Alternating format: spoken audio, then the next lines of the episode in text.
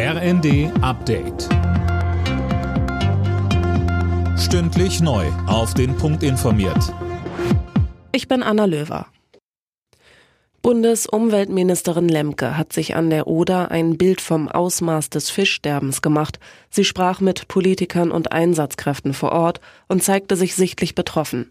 Denn die Folgen, die das Ganze für die Nahrungskette und die Natur hat, die treiben sie massiv um, so Lemke. Allein in Brandenburg haben Helfer schon rund 20 Tonnen an toten Fischen aus der Oder geholt. Erste Kadaver wurden auch schon im Stettiner Haff an der Ostsee entdeckt. Die genaue Ursache für das Massenfischsterben ist unterdessen weiter unklar. Zum Jahrestag der Machtübernahme der Taliban in Afghanistan hat Bundesinnenministerin Faeser ein Aufnahmeprogramm für dort verbliebene Ortskräfte angekündigt. Wir lassen sie nicht zurück, so Faeser in der Bild am Sonntag. Das größte Problem werde sein, sie aus Afghanistan herauszubekommen.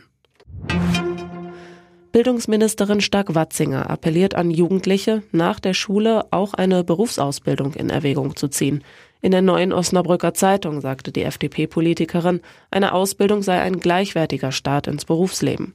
Sönke Röhling, dass die Ministerin so für die Ausbildung wirbt, hat auch mit dem Fachkräftemangel zu tun. Ja, der macht ja vielen Unternehmen zu schaffen, mindestens so sehr wie die Lieferkettenprobleme, so stark Watzinger. Und nachdem jahrzehntelang immer wieder der Eindruck erweckt wurde, dass jeder am besten studieren sollte, will sie nun eine Lanze für die Ausbildung brechen. Die sei zum Start ins Berufsleben genauso viel wert wie ein Studium.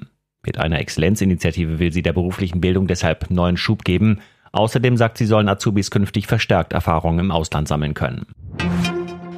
In der Fußball-Bundesliga hat Aufsteiger Schalke den ersten Punkt geholt. Im Abendspiel kamen die Königsblauen zu Hause zu einem 2 zu 2 gegen Borussia Mönchengladbach. Zuvor hatte schon RB Leipzig gegen Köln 2 zu 2 gespielt, genauso wie Werder Bremen gegen Stuttgart.